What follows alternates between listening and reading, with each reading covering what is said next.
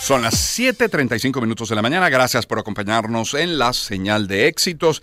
A ver, el um, presidente de PDVSA, ministro de Petróleo, Pedro Rafael Tellechea, indicó que pronto, eh, sin fecha exacta, pero pronto, la OPEP informará sobre el hito del millón de barriles diarios en Venezuela. También Ojo que cuando hablamos de petróleo, y como, como decía Luis hace un instante, Luis Peche, también está latente eh, esta, esta, fecha de abril, eh, por, por, lo dicho por Estados Unidos, sobre la posibilidad de retomar algunas sanciones petroleras. Mm, y, y, por eso queremos hablar hoy con Andrés Rojas Jiménez. Como saben, es periodista vinculado a la fuente económica, particularmente al petróleo, editor además de Petroguía. Andrés, qué gusto saludarte. Un saludo, Román. Casi cerca de la radio, lo que pasa es que yo no sé por qué ahorita está tan congestionada, eh. todos los accesos de la calle es achacado. Bueno, no, no sé si tenga que ver también con, con bueno, los cortes en, en, la autopista Francisco Fajardo, pero bueno, en todo caso, sí, la hora, te entendemos perfectamente. Igual, si, si, si durante la conversación llegas, bienvenido al estudio. Pero, Andrés... Eh, estoy a una cuadra, bueno, pero perfecto, podemos ir comenzando a hablar. Exacto. Mira, eh, ¿qué, información manejan ustedes desde Petroguía, tú personalmente, sobre la producción petrolera hoy? Si te pregunta alguien, mira, ¿cuánto se está produciendo hoy en Venezuela en petróleo? ¿Cuál es la cifra? Mira, estaba, digamos, de acuerdo al último reporte que fue el que conocimos correspondiente al mes de enero, ya oficialmente se daba por encima de 800 mil barriles diarios, 840, un poquito menos eh, la, un poquito menos por parte de las fuentes secundarias, pero en todo caso bastante convergente y sobre todo con tendencia al alza, principalmente por el, el, tema de Chevron, que lo hemos conversado en varias oportunidades, y las distintas autorizaciones que han recibido las empresas europeas. Fíjate, y tú lo leías en tus titulares, en la presencia de, eh, eso no ocurría desde hace muchos años, de un presidente y un ministro de petróleo en Europa, en este caso con Repsol, y Repsol acaba de presentar las cifras correspondientes al año pasado.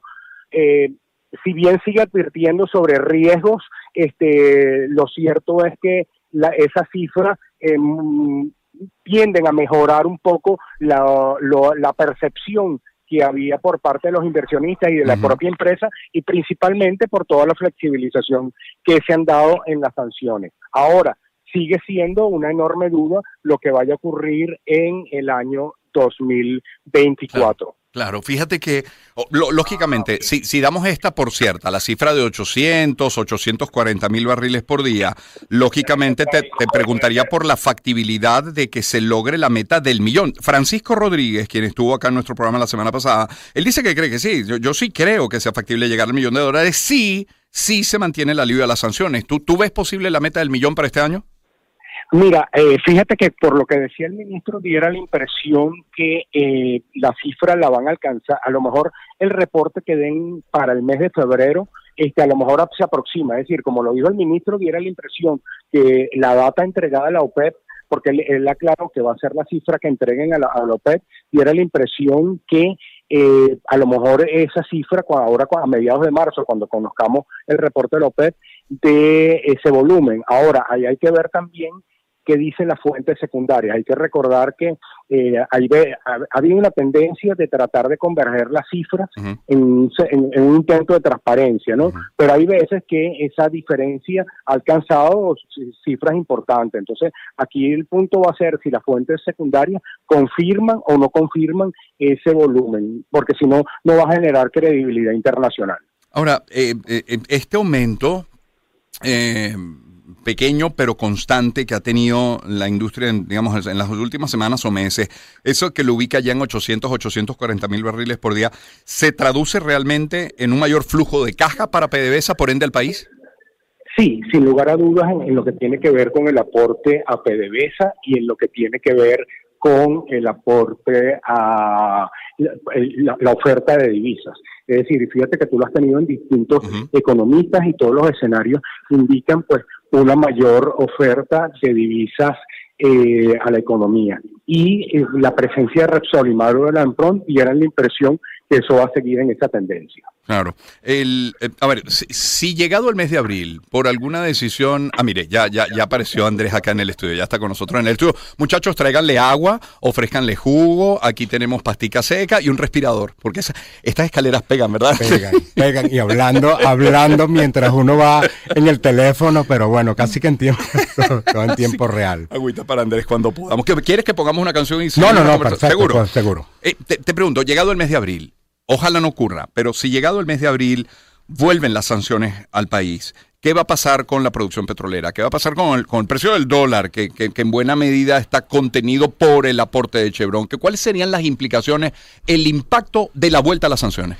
Mira, fíjate que hasta ahora todos los análisis que, se han hecho eh, por parte de las distintas firmas, tú lo has tenido aquí con Asdrúbal y Econalítica, pero veíamos el otro día en el foro de Benanchan las cifras que presentaba Tamara Herrera con síntesis financiera, y en general en consenso que si se quita la, licencia 44, y aquí vienen los escenarios, es decir, con licencia 44 y sin licencia 44.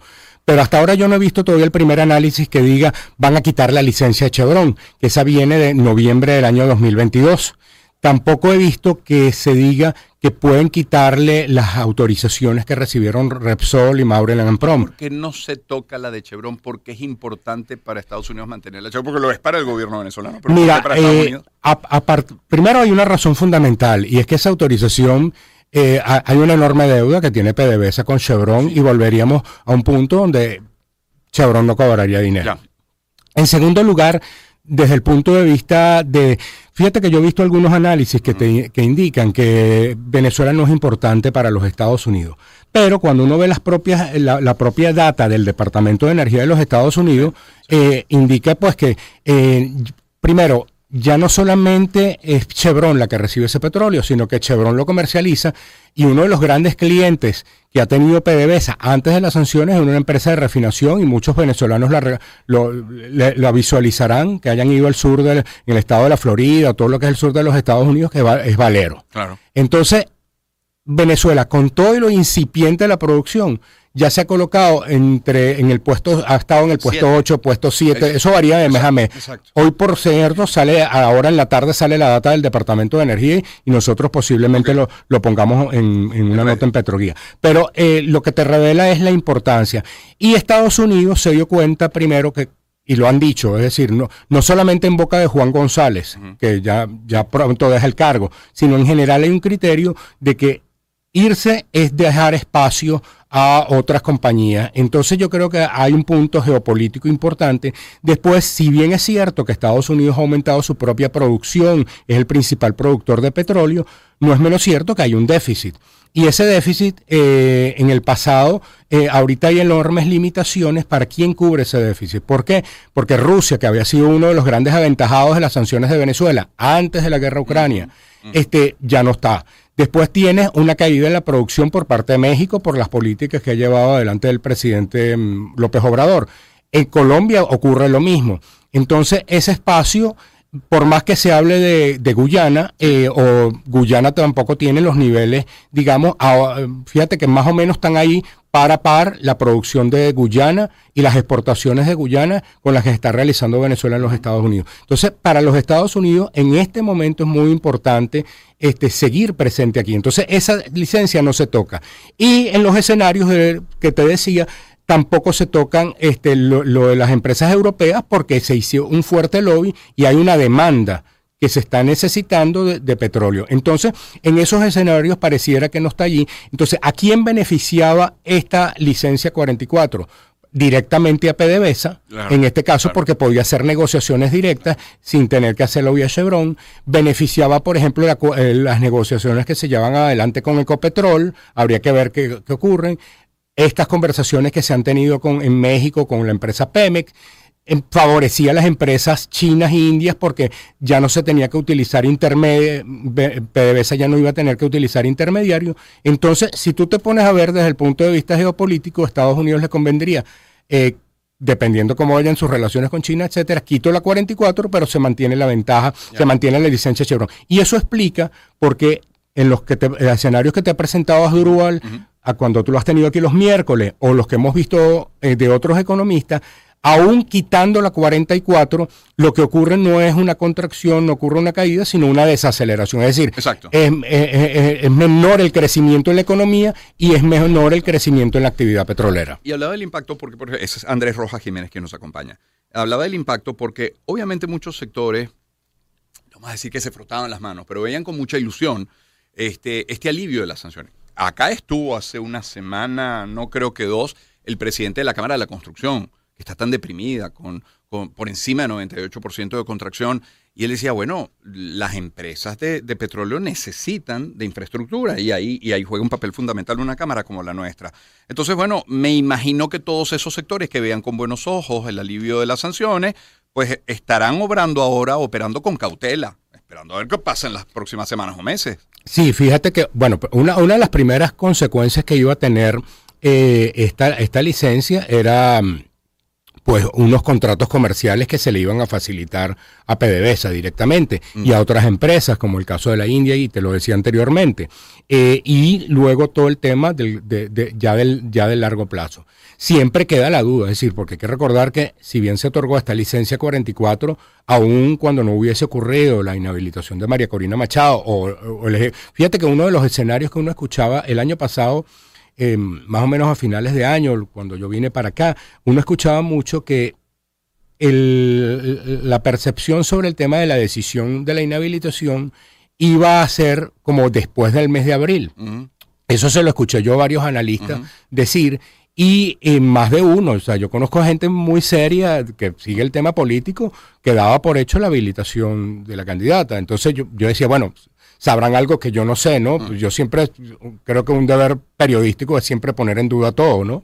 Entonces... Pero todavía Ramón Guillermo Abeleo nos decía la semana pasada aquí en el espacio que no le parece una puerta cerrada. No le parece, todavía uno escucha ese tipo de percepciones y eso también dentro del ámbito energético. Sin embargo, fíjate que se tomó una decisión comenzando el año y rápidamente hay una respuesta del Departamento de Estado y fíjate que no, no hubo un corte, digamos, porque siempre esto requiere una progresividad, pero en este caso, tomando en cuenta que era una licencia que no afectaba a Chevron, que no afectaba. En todo caso, era un gran paraguas, la, por la 44. Por cierto, si, si de acuerdo a la información que tenemos, la idea era que esta fuese la gran licencia que arropara a todas y todas las em, demás empresas se acogían a esa licencia.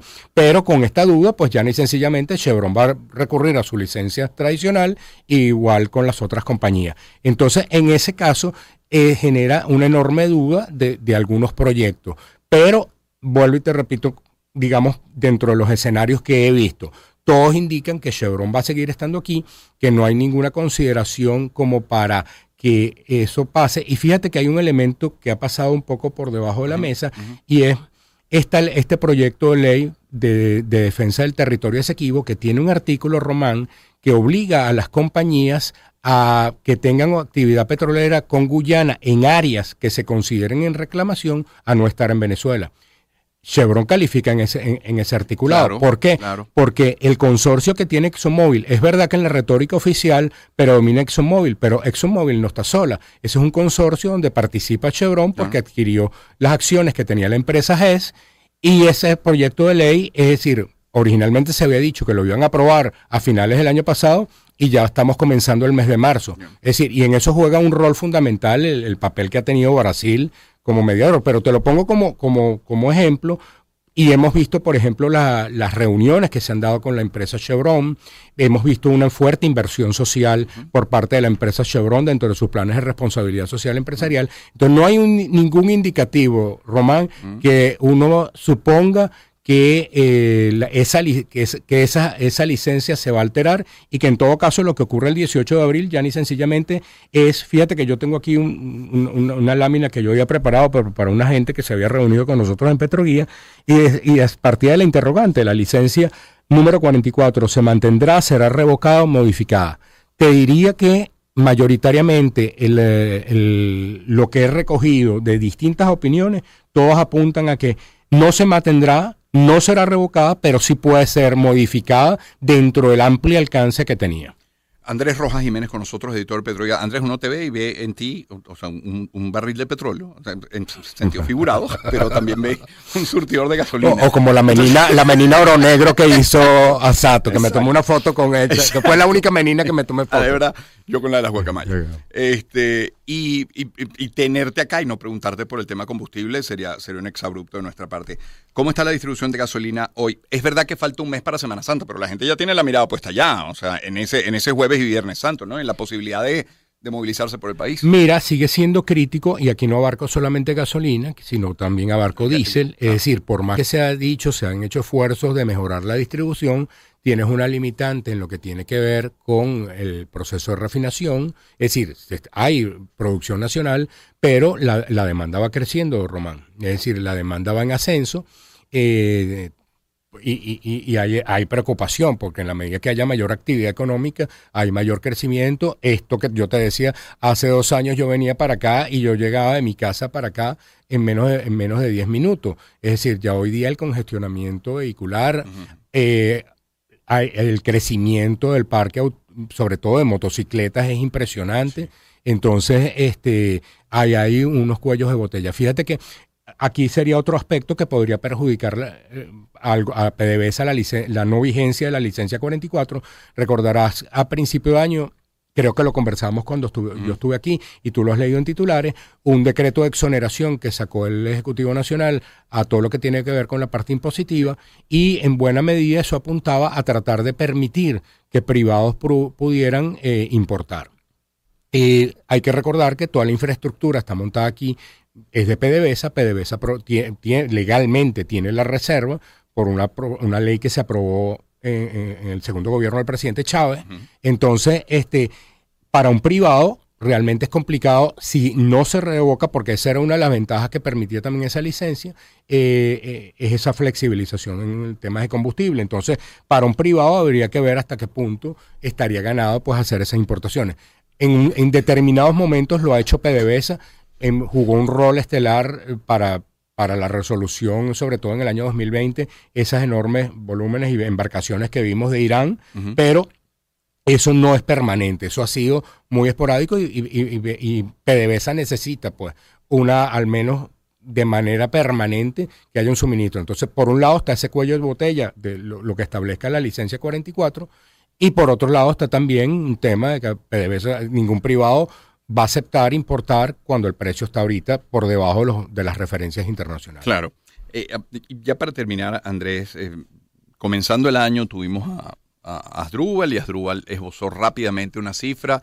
Eh, ubicaban, ellos proyectaban el crecimiento para este año en 10%, producto del alivio de algunas de las sanciones, luego de la ratificación a la inhabilitación a María Corina y la decisión que toma el gobierno de los Estados Unidos y además fijar la fecha en abril para la revisión. Bueno, me imagino que todas las consultoras habrán adaptado, modificado, planteado otros escenarios. Sin embargo, Nicolás Maduro ayer afirma que el Producto Interno Bruto en efecto va a crecer al menos 8% en 2024. ¿Lo ves viable de lo que recoges? Mira, eh, digamos, lo que dijo el presidente habría que ver de dónde parte esa proyección, ¿no? Pero fíjate que recuerdo la presentación, tanto las declaraciones que te ha dado Asdrúbal aquí, como su propia presentación en noviembre, que ya, ya conocíamos la licencia y ya había la sombra del 18 de abril. Lo que pasa es que uno no sabía cuánto. De hecho, yo recuerdo que en la presentación eh, que hizo Asdrúbal el año pasado, hablaba justamente de, todo dependía también de cuánta vigencia podría tener, es decir, si dejaban para abril o no la dejaban para abril, si la recortaban o no la recortaban.